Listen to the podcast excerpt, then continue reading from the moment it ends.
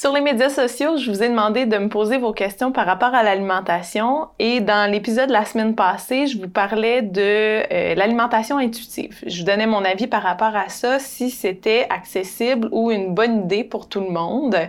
Si d'ailleurs tu as manqué cet épisode, je t'invite à aller euh, l'écouter. Tu peux euh, le regarder sur YouTube et Facebook et tu peux l'écouter sur toutes les plateformes de podcast, toutes les plateformes où tu écoutes tes podcasts habituellement comme Google, Google, Google Podcast, Spotify et euh, Radio Publique. Donc, euh, je te rappelle que je suis ni nutritionniste, ni naturopathe, ni médecin. Donc, ce que je partage avec toi, c'est vraiment euh, mon expérience, puis euh, ce que j'ai observé auprès de mes clients d'entraînement privé dans les 10 ans où j'ai pratiqué. Puis, je t'invite aussi à faire tes propres recherches, tes propres expérimentations, de faire tes propres lectures pour te faire ta propre idée sur ce que je dis.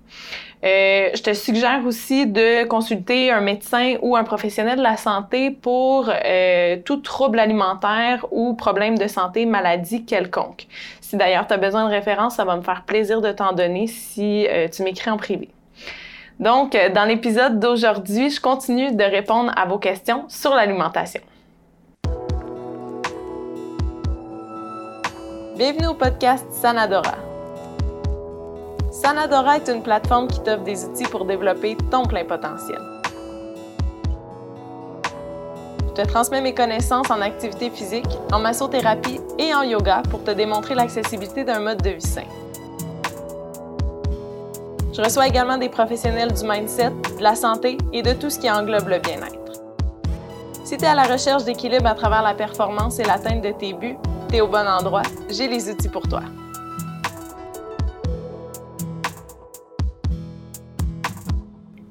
La première question que j'ai reçue par rapport à l'alimentation, c'était des solutions ou des idées pour remplacer les boissons gazeuses autres que l'eau pétillante.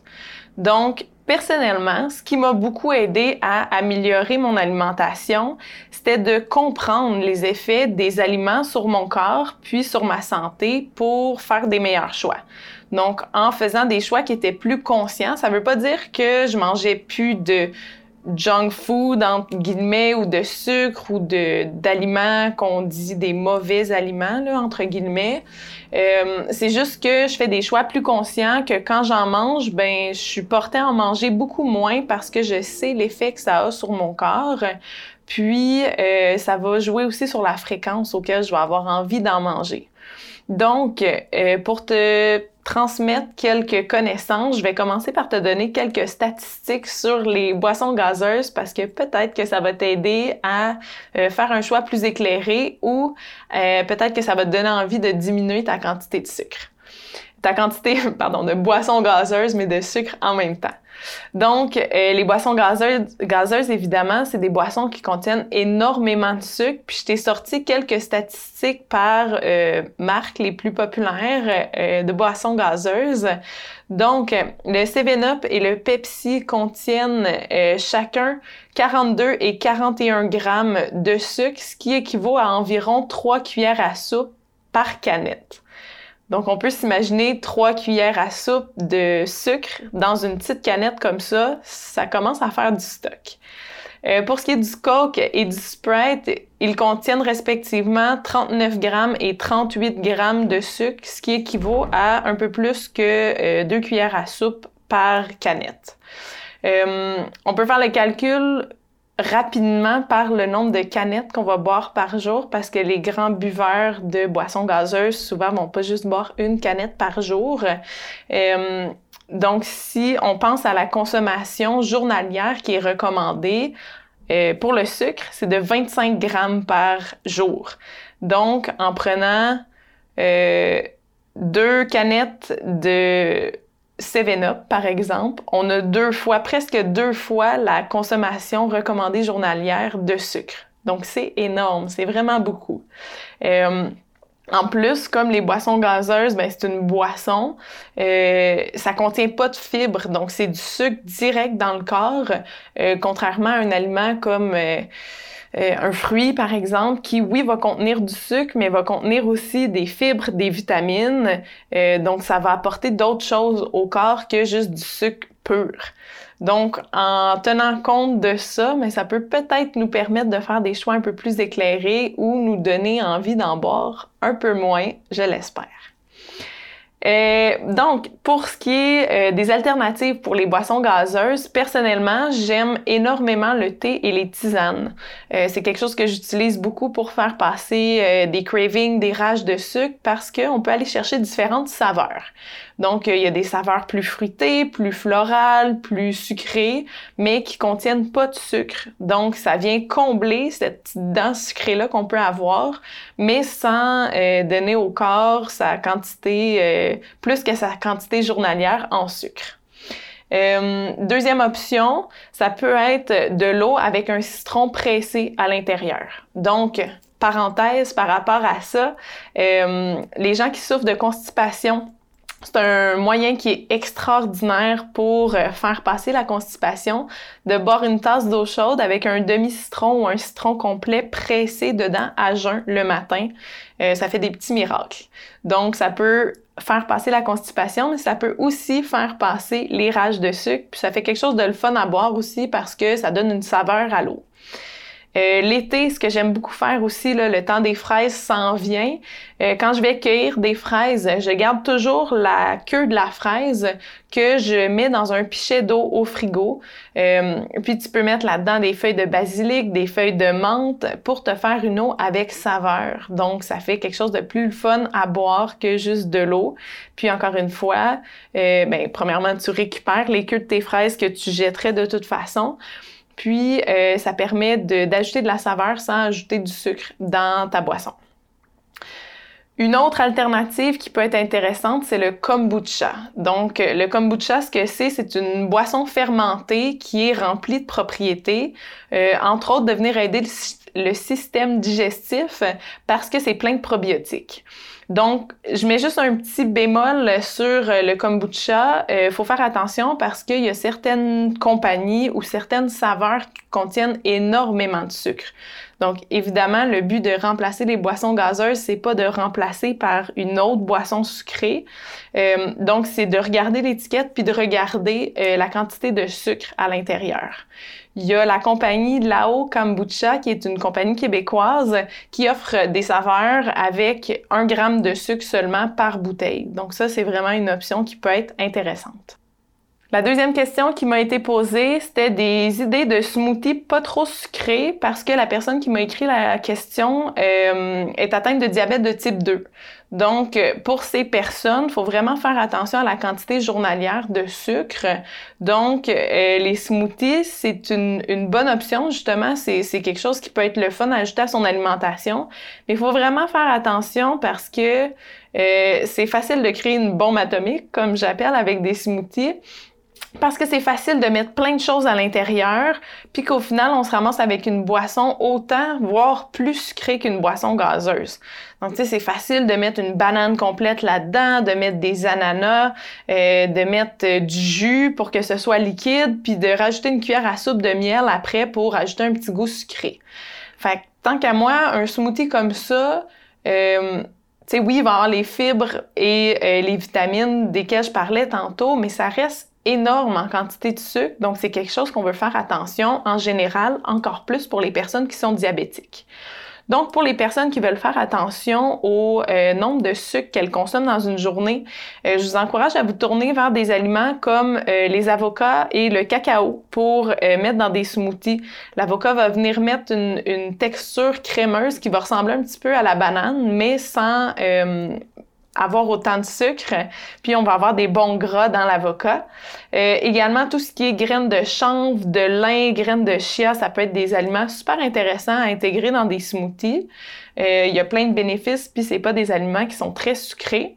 Puis pour ce qui est des fruits, euh, de se tourner plus vers les baies, donc fraises, framboises, mûres, bleuets, euh, pour remplacer des fruits qui peuvent être un petit peu plus sucrés, comme j'ai nommé tout à l'heure de la banane ou l'avocat, euh, l'ananas, pardon.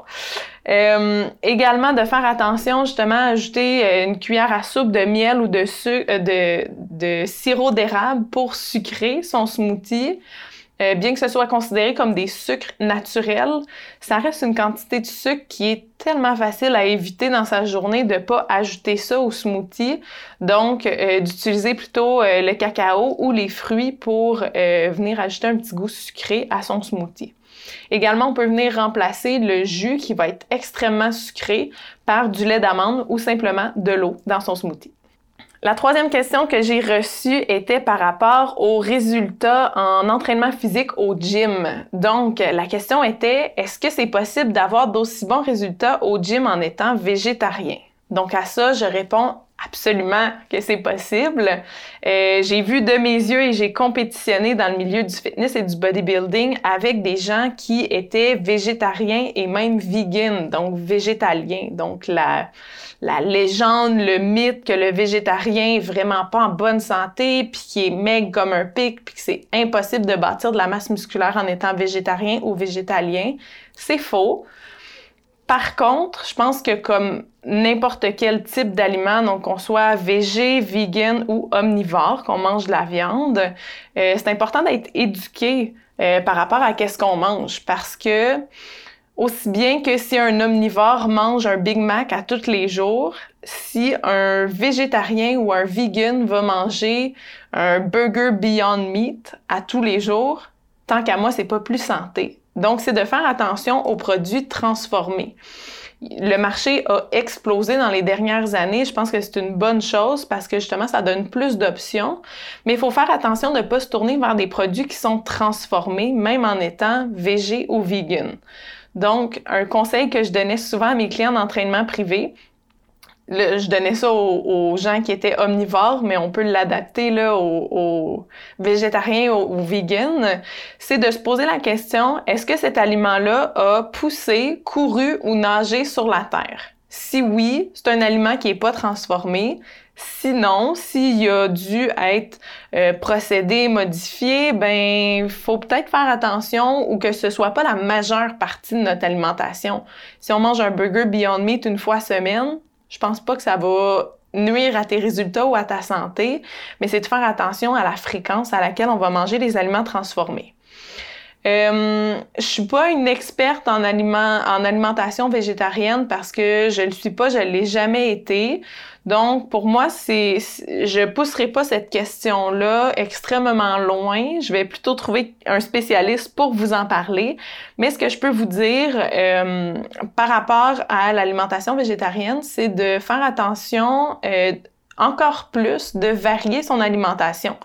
Donc, d'aller chercher des, des sources de protéines dans différents aliments parce que quand on est omnivore, qu'on mange de la viande, on trouve des protéines qu'on dit entre guillemets complètes, euh, qui contiennent tous les acides aminés que le corps a besoin. Pour aller chercher ça dans l'alimentation végétarienne, faut varier un petit peu plus. Donc, si on mange seulement des pois chiches pour aller chercher euh, ces sources de protéines ou seulement du tofu, ben on va peut-être avoir des petites carences. Donc, c'est d'aller chercher les bons.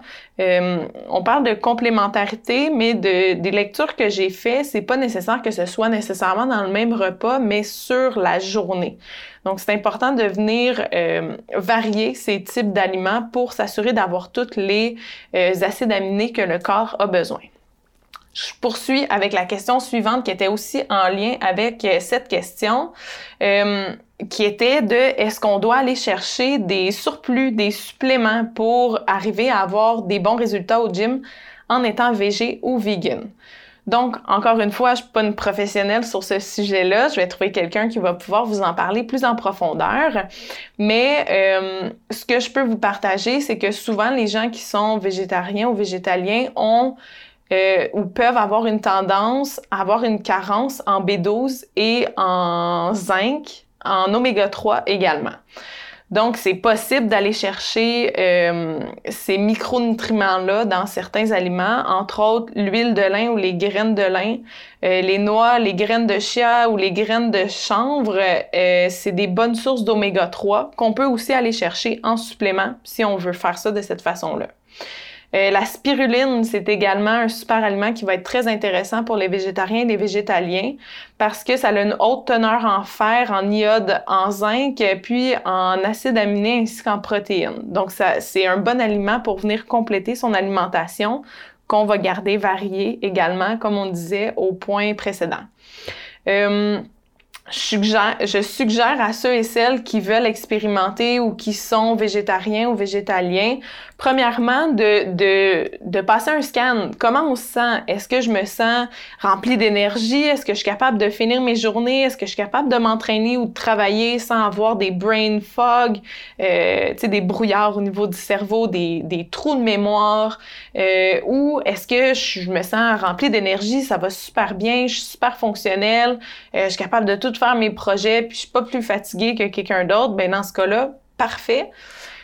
Par contre, puis là je dis ça pour n'importe qui, donc omnivore, végétarien ou végétalien, si on sent qu'on n'est pas à notre plein potentiel, qu'on n'a pas l'énergie, qu'on a des coups de barre pendant la journée, qu'on a des problèmes de digestion, des maux de ventre, euh, les femmes, si vous avez des troubles menstruels, donc si vous avez la perte de vos menstruations, que vous avez des SPM all over the place qui sont super forts, euh, des segments très euh, abondants, beaucoup de caillots, euh, peu importe le type d'alimentation, ce sera d'aller consulter un professionnel de la santé qui pourra regarder avec vous au niveau de votre alimentation pour ajuster premièrement ce que vous mangez, puis ensuite peut-être au niveau des suppléments qui peuvent être intéressants pour certaines personnes ou certaines conditions de venir intégrer.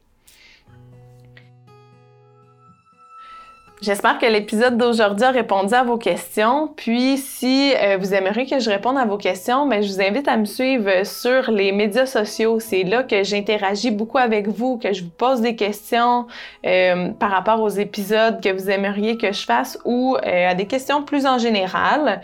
Donc, vous pouvez me suivre sur Facebook, Instagram. Vous pouvez suivre le channel YouTube pour les différentes vidéos.